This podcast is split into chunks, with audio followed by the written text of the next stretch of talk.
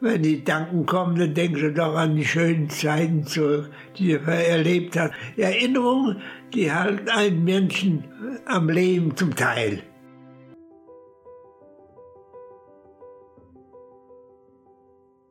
Der Hunger und die Liebe. Erinnerungen und Denkanstöße von älteren Menschen. Der Hunger und die Liebe. Was ist das eigentlich für ein Podcast-Titel? Ich weiß nicht, ob sich das irgendjemand fragt, aber ich werde gleich noch mal ein bisschen erzählen, wie wir darauf gekommen sind.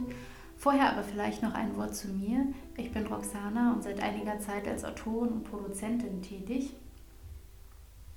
in den letzten Jahren zwei Projekte, bei denen ich sehr viel Zeit mit älteren Menschen verbracht habe. Wir haben auf der einen Seite ein Virtual Reality Produkt für Senioren entwickelt, sodass Menschen, die physisch eingeschränkt sind oder Demenz haben und nicht mehr reisen können, wenigstens virtuell noch verschiedene Orte der Welt besuchen können mit Hilfe einer VR-Brille.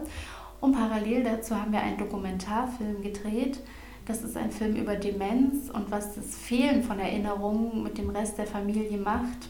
Und so bin ich einfach in Kontakt gewesen mit vielen älteren Menschen und habe gemerkt, dass da immer wieder ganz tolle Sachen erzählt worden sind. Ich glaube, jeder kennt das irgendwie, dass ältere Menschen sehr gerne viel erzählen und tatsächlich niemand so richtig Zeit hat oder sich niemand so richtig Zeit nimmt.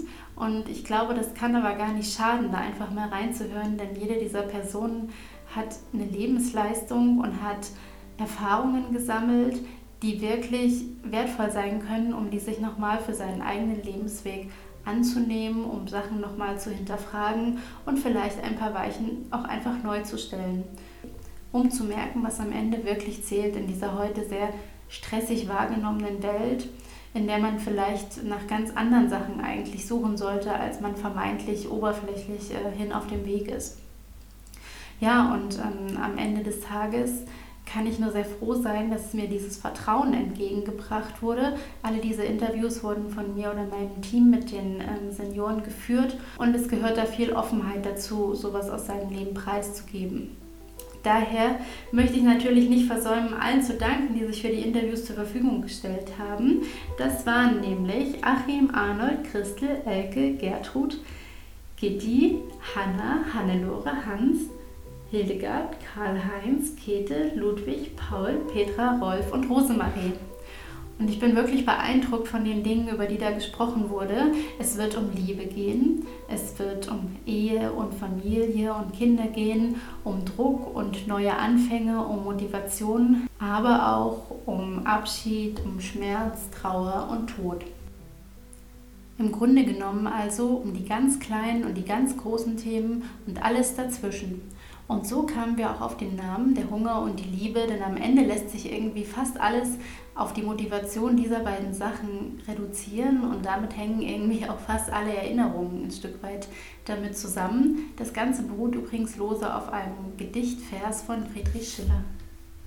Viel mehr möchte ich aber noch gar nicht verraten. Hört vielleicht einfach mal rein in unsere Episoden. Wir freuen uns über ein Abo oder eine Bewertung. Schreibt uns gerne auch eine E-Mail für Feedback an podcast.maywood-media.de. Vielleicht habt ihr ja auch Erfahrung mit Gesprächen mit älteren Menschen. Vielleicht seid ihr ja auch jemand, der gerne einfach mal zuhört. Wir freuen uns auf jeden Fall über eure Aufmerksamkeit und ich habe alles, was ich jetzt erzählt habe, nochmal als Infos in den Show Notes verlinkt. Für den Moment war es das jetzt erstmal von mir. Ich werde aber immer mal auftauchen und das Gesagte einordnen, sehr gerne auch meinen Senf dazugeben. Ich bin dabei übrigens keine gelernte Sprecherin, gebe mir aber alle Mühe für dieses Herzensprojekt. Aber jetzt gehört die Bühne erstmal unseren Senioren und ihren kleinen und großen, erheiternden und herzzerreißenden Erinnerungen.